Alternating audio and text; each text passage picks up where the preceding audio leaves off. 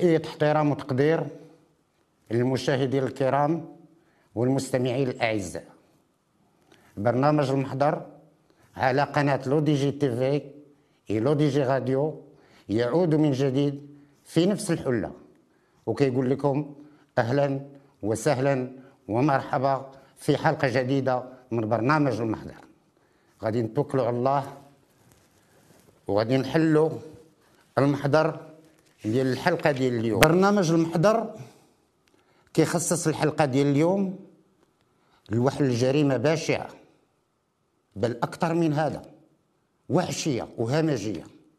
ولكن سابقة في القضاء المغربي لأول مرة في تاريخ العدالة المغربية. فاش كنقول العدالة المغربية؟ يعني راه في جميع المحاكم ديال ديال المغرب ديال المملكة من الشمال حتى للجنوب ومن الشرق حتى للغرب. لأول مرة سبب اللي خلى الجاني يرتكب الجريمة ديالو جديد على المحكمة. لأول مرة قضية جديدة كتطرح قدام محكمة الاستئناف بالرباط. وما دامت هذه الجريمة هذه كما قلت لكم في البداية بشعة وهمجية برنامج المحضر كيطلب من المشاهدين الكرام فاش يكونوا يتفرجوا في هذه الحلقة هذه الله يجازيكم بخير. بعدوا وليداتكم من حداكم. ونفس الطلب موجه للمستمعين الكرام. وشكرا جزيلا.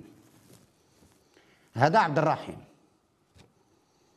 عبد الرحيم واحد السيد اللي بدأ كيكبر شي شوية ساكن في سلا بدا كيكبر شي شوية وصل تقريبا ل 40 سنة. ومتزوج ما والو هو الحمد لله. عنده دارو وعنده خدمه ديالو وعنده سيارة ديالو يعني ماشي بورجوازي ماشي يعني إنسان عايش الحمد لله. إيوا واحد الأخت ديالو هي تقول له وعبد الرحيم أخويا راك بديتي كتكبر وهادي رانا كنعرف واحد بنت الناس إلا بغيتيني نقدمها لك وتوكل على الله إلا عجباتك وهادي توكل على الله وتزوج بها على سنة الله ورسوله. وفعلا. قدمت له البنت تفاهموا بيناتهم تزوجوا والسنة اللي من وراها تزاد عندهم وليد. وفاش كيتزاد شي ولد واحد القضية جميلة وفي أغلبية الأحيان هي اللي كتكون. الأسماء اللي كيعطيو الوليدات يا البنات يا الدراري كتكون عندهم علاقة شيئا ما بالحياة ديالهم. سموا هذا الوليد سعيد. سعيد ربما لأنهم كانوا سعداء أو لا سعيد كتجيب السعد. المهم هذاك الوليد سموه سعيد لأنه جا في واحد الفترة اللي كانوا كلهم الحمد لله عايشين بخير. وبدا سعيد كيكبر. كيكبر سعيد السنة الثانية الثالثة الرابعة الخامسة دخل المدرسة. والأب ديالو ديما كيمشي عنده للمدرسه كيجيبو كيهضر معاه كيشري له حلويات هادي يعني متبع وليداتو وحنا المغاربة كاملين فينا واحد القضية رائعة. حنا كما بغينا نكونوا. يا تكون مزلوط يا تكون ميسور. عندنا واحد القضية رائعة. كلنا كنبغيو وليداتنا يكونوا أحسن منا. وفاش كتكون الزريعة حسنة. راه عندنا في البلاد راه حنا كنقولوا تا منين داك العريشة. وكيقول لك راه من ديك الشجر وعبد الرحيم تبع ولده علاء وغادي هو وياه وهادي والحياة ديالهم هانية. كاينين بعض المشاكل بحال جميع العائلات إلا انها ماشي داكشي كبير أو لا. غير واحد الوقت. عبد الرحيم تعرف على واحد البنت صغيرة. مشى لعندها قلت له الله يجازيك بخير إلا بغيتيني. جي عندنا لدارنا. وفعلا تقدم عبد الرحيم لدارهم. جا عند الوالد ديالها. قال له ودي الله يجازيك بخير أنا راه جيت بالمعقول وهادي ورانا إلى ممكن بغيت نتزوج ببنتكم وهذه قال له ودي سمح لي الله يجزيك بخير ما عندها شي شوية كبير وهذه ديك الساعة عبد الرحيم عنده 46 سنة 47 سنة. والبنت يلاه عندها شي 20 سنة قال له ودي حتى نتشاور مع البنت ونشوفوا وديك الساعة وفعلا عيط على بنته تشاور معاها قلت لها بابا ما كاين حتى شي مشكل. قال لي ودي واش أنت ما مجوجش ولا شي حاجة؟ قال لي مدير أنا مجوج ورانا دابا رانا في الطلاق. يعني رانا كنطلق مراتي غادي نطلق إن شاء الله وغادي نجي وغادي نتزوج ببنتكم. قال لي واش عندك وليدات؟ قال لي لا ما عندي لا وليدات لا والو. أو هو فعلا رجع للدار وهي تبدأ المشاكل هي والمرأة. ماشي هو اللي كيدير المشاكل وإن المشاكل بدات. بدات المشاكل بزاف هادي المدابزات شي شوية وصلوا الهضره الخايبة وصلوا لهادي. ولكن داك السيد القديم أب يعني مثالي أب اللي ولدو كيحاول يبعدو من هذه المشاكل وكيحاول يحتفظ عليه. ايوا واحد النهار كانوا معروضين لواحد العرس عند واحد السيد من العائله ديالو وصل ذاك النهار ديال العرس مشاو للعرس مشاو لابسين نقيين ومزيانين وفرحوا وهاديك وهذوك الناس اللي من العائلة مزوجين بنتهم وفرحوا بها. ونعم سيدي في العشاء داروا لهم المأكولات الجميلة. الدجاج باللوز نعم سيدي واللحم بالبرقوق والفواكه والمناضات بالأشكال. والناس كلات وشبعات وتبرعات نعم سيدي وتبرع السي عبد الرحيم وواحد الوقت هو يتكا من ورا ماكلة واسمو تكا واحد شي شوية وما يديوه عينيه. وهم يغمضوا عينيه. غمضوا عينيه بقى ناعس واحد الوقت ويضربوا الفيقة. ضرباتو الفيقة دارها دارها لقى الناس باقيين كاينين. شاف كل شيء لبس صباطو كيلبس صباطو وهو يبدأ غادي يخرج ويتلقى مع مراته. قلت فين غادي عبد الرحيم؟ قال لي ودي راه غير صاد شي شوية وبغيت يضربني البرد وهادي غادي نخرج شوية ضربني البرد. فين هو سعيد راه كيلعب مع الدراري في الزنقة. ويهبط عبد الرحيم. هبط عيط على سعيد ركبوا في الطوموبيل وبدا غادي هو وياه والليل. غادي نوصلوا لواحد البومبا ديال ليسانس. وصلوا للبومبا ديال l'essence هو يوقف عبد الرحيم. مشى لل coffre حل ال coffre ديال الطوموبيل جبد واحد البيدو ديال خمسة ليترو وهو يديه وهو يعمر وهو يجيبو سدو ويحطو في ال coffre وهو يبدا غادي. بدا غادي الظلام والليل وهادي. حتى وصل حشاكم لواحد البلاصة في سلا فيها واحد طارو ديال الزبل كبير une poubelle. وصل لهديك ال poubelle كيوقف السيارة ديالو كينزل. كيحل ال coffre. عنده واحد الكرسي في ال coffre. كيهزو كيجيبو حدا ديك la poubelle وكيحطو حداها كيهز البيدو ديال l'essence وكيجيب واحد القنب وواحد الكتانة كانت معاه كيمسح بها الطوموبيل وهادي. حطهم حتى هما تمايا سد ال coffre حل الباب اللوراني ويخرج سعيد. فاش مخرج سعيد بدا جايب سعيد هو يشدوه ويدير له يديه اللور وبدا كيكتف بيه بديك القنبة كيكتف بيه هذه واحد الوقت سعيد مسكين ما عرف كاع شنو طاري به بدا كيقول له بابا راه كتقصحني يا بابا راه كتقصحني وهو ما كيهضرش. بقى شد له يدو وهو يهز ديك الشرويطة وهو يدورها وهو يسدها له على فمه. سدها له على فمه وهو يعقدها. فاش عقدها الدري مسكين تخلع ما عرف كاع اشنو طاري طلع فوق الكرسي عبد الرحيم هو يهز داك الدري وهو يحطو في وسط ديك la poubelle في وسط داك الطارو ديال الزبل حاشاكم مع البيدو ديال l'essence كان فوق الكرسي. هز البيدو ديال l'essence وبدا كيكفح في l'essence على سعيد. وسعيد مسكين بداك الحر ديال l'essence وسو كيدير كب عليه خمسة يطرو كاملة. وشنو دار؟ هو يشعل العافية. وشعل العافية وداك الحر مسكين سعيد مضروب كيبغي ينقز من وسط الطارو وهو مش يحن فيه. وبقى كيعفط عليه سعيد كيبغي يطلع هو كيعفط عليه برجلو كيعفط كيعفط كيعفط كيعفط كيعفط كيعفط كيعفط واحد الوقت كتسمع الدو سعيد طاح كلاتو العافيه يسلو السيلونس كومبلي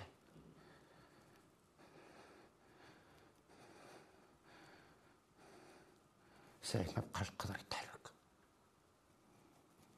بقى واقف عبد الرحيم. واقف. الوليد مسكين ثلاثة العافية صافي. سعيد ما بقاش. ما عرفش نطرى عليه. وما رحموش.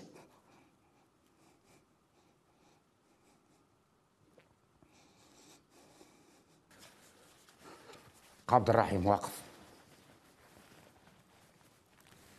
الكرسي رجعوا للكفر هز البيض ورجعوا للكفر ديما الطوموبيل كوزات هو يوصل لدارو وصل لدارو شاف الحاله ديالو حيد دوك الحوايج كاملين ومع كان كيدفع فيه برجليه رجلو تحرقات من التحت واش داها غسلها وهادي ودار ليها واحد البوماده واحد الدواء ودار ليها واحد الفاس ما ماشي شي حاجة كبيره ولكن رجلوها العين تحرقات هو يبدا جاي راجع للدار ديال العرس فاش رجع للدار ديال العرس تلقاتو مراتو وهادي وهو داير واحد الطاقية. دار هذيك الطاقية ما عدوش دار واحد الطاقية ودارها ودارها حتى لفوق حجبانه وجا للدار ديال العرس جا دخل تلقاتو الزوجة ديالو قالت ليه فين عبد الرحيم؟ فين هو سعيد؟ هذيك قال لي ودي سعيد رانا ما, شفتوش شي ما ديتوش معايا. سعيد راه بقى هنايا أنا ما شفتوش أنا مشيت بوحدي. ايوا قال لي شوف قلت له ربما غير كيلعب مشى لشي بلاصة عند شي دراري ولا شي حاجة وهادي ايوا قالوا غادي نتسناو واحد شي شوية وهادي أنا غنمشي نتكا شي شوية وهادي الا جا قولي لي راه ما تفيقيني شي ما جا شي فيقيني ايوا مشى تكا شي شوية. وما جاش سعيد. واحد الوقت وهي تنوض مراتو وهي تفيق. قالت عبد الرحيم عبد الرحيم فيق الدري ما جاش. والصباح هذا راه الفجر هذا وهذه باقي الدري ما رجعش راه شي حاجة هذه طرات قال لي ها دابا نمشيو عند الجدارميه حيت هذيك المنطقة في سلا من واد الذهب لديك الجهة. وحنا دابا في سنة 2000 وهذيك المنطقة في هذه السنوات هذه ما كانتش محسوبة على الامن الوطني. كان من واد الذهب لديك الجهة كانت محسوبة على الدرك الملكي. ومن الواد اللي هنايا يعني سلا محسوبة كلها على الامن الوطني. دابا أوتر شوز دابا كلشي محسوب على الامن الوطني. المهم على الصباح صباح عبد الرحيم هو مراته عند جدارمية. هو يدير الشكاية. ولدو ما بانش. غير فين هو هذا ولدي هذا الله يخليكم جبدوا لي ولدي. في نفس اليوم تعلمات الدرك الملكي بوجود أو دي واحد لو كادافر ديال واحد الوليد وهذه في واحد طارو ديال الزبل حاشا كون في واحد la poubelle ومشاو فعلا الدرك الملكي لتمايا ولقاو الجثة ديال الدري الصغير محروقة وهذه وهزوها ولكن ما قدروش يقولوا للوالدي بأنه راه حنا لقيناه لأن باقي ما عرفوش واش هو خصهم يتسناو l'autopsie وبقاو كيتسناو في l'autopsie وفي خلال هاد الوقت هادو اللي كيتسنى l'autopsie عبد الرحيم صافي بغى يجهل يوميا كيجي عندهم وفين هو ولدي وفين هو ولدي وجبدوا لي ولدي؟ ايوا بقات الأيام بقات الأيام وهي تجي لوطوبسي عرفوا فعلا بأن يتجلى الأمر بسعيد. إيه هما يبداو معاهم البحث بداو منهم هما البحث هما عيطوا لهم بجوج بداو كيبحثوا معاهم واحد الوقت قالوا لذاك السيد ذاك الراجل قال له ودي الله يخليك غادي تخرج؟ وخلينا عافاك نهضروا مع مراتك. وبداو كيهضروا مع المراه وهذه طاطات وواحد الباب وكنسمعهم بأن غادي تقول له ودي راه مشى وواحد الوقت رجع كيرجع في هذيك الليلة وهذه وطاطات هو يخرج دار راسو بحال غادي يمشي يجيب شي قرعة ديال الماء مشى هو يكب ليسانس على هذيك الرجل اللي كان محروق فيها هو يتحرق عاوتاني مرة أخرى شعلت العافية خرجوا للدرك الملكي قلبوا عيطوا على لومبيلونس هزوه داوه للمستشفى. فاش وصلوا للمستشفى الطبيب اللي اللي شافوه قال لهم اودي سمحوا لي الله يخليكم. راه كان عنده حريق قبل من من هذا الحريق هذا في بلاصة أخرى. وما فاش كتمشي للسبيطار وسمور يحيدوا له الطاقيه فاش حيدوا له الطاقيه الطبيب لقى بان حجبانه محسنين. حسن حجبانه. في الوقت اللي كان كيدفع في سعيد في آه، في الطارو ديال الزبل العافية ما كانت شاعله واسمو قاس له حجبانه. فاش مشى باش يدوش حسنهم كاملين. ايوا على أي خرج من السبيطار جابوه الدرك الملكي. قالوا لي أنت اللي درتي هاد الفعلة هذه ما كان لا يديك لا يخليك لا هذه لا هذه وهو كيقول لهم لا ماشي أنا. أنا ما عرفتش شنو طراو هذه وقالوا له وديها الحجاج قلبوا في الدار عنده ولقاو الحوايج ديالو اللي محروقين اللي كان داهم معاه آه يعني لقاو هاد الأمارات هادو والحجبان محسنين والبلاصة محروقة وهذه قال له ودي عاود لنا شنو طرا وهو كيقول لهم أنا ما عقلتش. ايوا يجي المحاكمة ديالو؟ طبعا المحاكمة ديالو تأجلات بزاف ديال المرات كل مرة كتأجل على سبب من الأسباب وهذه وهي تجي الجلسة الأخرى. في الجلسة الأخرى في المرافعة ديال النيابة العامة وكيل الملك كان واضح. قال لهم هذا الشخص الماثل امامكم بكامل قواه العقلية. ارتكب جريمة باشعة مع سرقه الأسرار. وطلب في حقه الإعدام. وحنا كصحفيين اللي كنا متبعين هذه القضية هذه منذ البداية ديالها كنا متوقعين على أنه غادي تحكم بالإعدام يعني بدون نقاش لاننا شفنا عدد من القضايا ومن الجرائم ديال الناس اللي تحكمت بالإعدام على أقل من هذا الشيء. المهم وهي تجي المرافعة ديال الدفاع. هو يقول لهم السيد الرئيس السادة المستشارين المحترمين إني أطالب ببراءة موكلي لأنه أثناء القيام بجريمته البشعة كان مسرنما en état de somnambule بالدارجة ديالنا. يعني هاد السيد فاش ارتكب هاد الجريمة راه كان ناعس. وعن علي بن أبي طالب رضي الله عنه أن النبي صلى الله عليه وسلم قال يرفع القلم عن ثلاثة.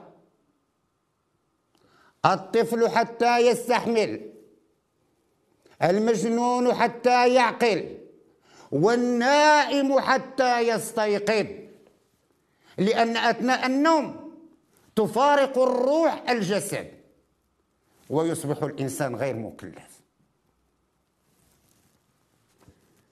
وفي الأبحاث اللي دارت على هاد الناس هادو اللي كيفيقوا بالليل وهادي لأن كاينين الناس اللي كتفيق بالليل كيكون ناس وكيفيق بالليل. مثلا كيمشي للكوزينة ويقدر يطيب شي حاجة ما ياكل وهادي ويرجع والغد يقول لك أنا ما نطش الكوزينة ما كيعقلش بصفة نهائية.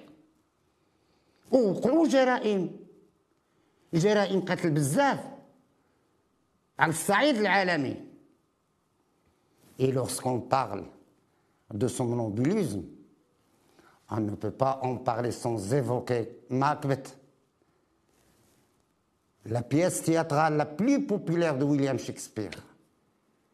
L'héroïne de la tragédie de Macbeth, enfin de William Shakespeare, Lady Macbeth, qui avait incité son mari à tuer le roi pour s'emparer du trône était somnambule ولكن ما غنمشيوش بعيد لأن هذه القضية ديال شكسبير هذه الرواية هذه طرات في البداية ديال القرن 17 غادي نجيو دابا غير لهنايا لهاد السنوات الأخيرة. حسين في أمريكا. فاق بالليل بالبيجامة ديالو. مشى هز الطوموبيل ديالو هز واحد الجويجه عنده. مشى هو يقتل نسيبته 30 كيلومتر بعيد. آه بزاف منكم غادي يقولوا لي هذا دار هز ولا قتل نسيبته لا لا لا لا. الله يستر عليكم. trêve de plaisanterie كما قلت لكم في سنة 2000 وقعت هذه الجريمة عندنا هنايا حنايا في سلا وفي نفس السنة وقعت واحد الجريمة في واحد المدينة في فرنسا اسمها بوزونسون أه، قبل ما نعاود لكم على هذه القضية ديال بوزونسون الأبحاث اللي دارت في ال somnambulisme كيقول لك ودي بأن الأغلبية ديال الناس اللي كتفيق بالليل إما كتنوض المهم ولا ترتكب جريمة ولا دير شي حاجة ولا سمو الأغلبية ديالهم دراري صغار. الأقلية كبار. وعاد عاوتاني في هذا ال somnambulisme كاينين الناس اللي عندهم ايدي يعني فين ما كينعس كيفيق. وكاينين الناس اللي كتجيهم مرة مرة وهذا هو المشكل اللي كيكون في العدالة. فاش الإنسان كينوض إيه راه كينوض كيكون en état de somnambule ما عقلش على راسو. ولكن راه ما كينوضش ديما كينوض مرة مرة. وصعيب على العدالة على أن تقول بأن هذا السيد هذا راه فعلا راه كان مسرنم. المهم باش نرجع لكم لبوزونسون في هذه المدينة ديال بوزونسون واحد الوليد عنده 15 عام فاق بالليل مشى للكوزينة وهو يهز واحد السكين كان في الكوزينة. دخل البيت ديال les parents ديالو ديال والديه وقتلهم 150 طعنة ديال السكين. واش كتصوروا 150 طعنة؟ في الأول شدوه ما يعتقلوه حطوه في السجن ديال القاصرين. وداز الأبحاث هذه وبقاو كيبحثوا ويجي المحاكمة ديالو. في المحاكمة ديالو كانوا خبراء. البسيكياتر البسيكولوج وناس العلم. وحكمت عليه المحكمة بالبراءة. فيما يخص عبد الرحيم ما كانوش الخبراء. ما كانوش ناس العلم إلا أن كاين واحد القضية. من وراء المداولة حكمت محكمة الاستئناف بالرباط على عبد الرحيم بالسجن المؤبد. غادي نسدوا المحضر. شكرا جزيلا على المتابعة وإلى اللقاء في حلقة جديدة إن شاء الله. السلام عليكم.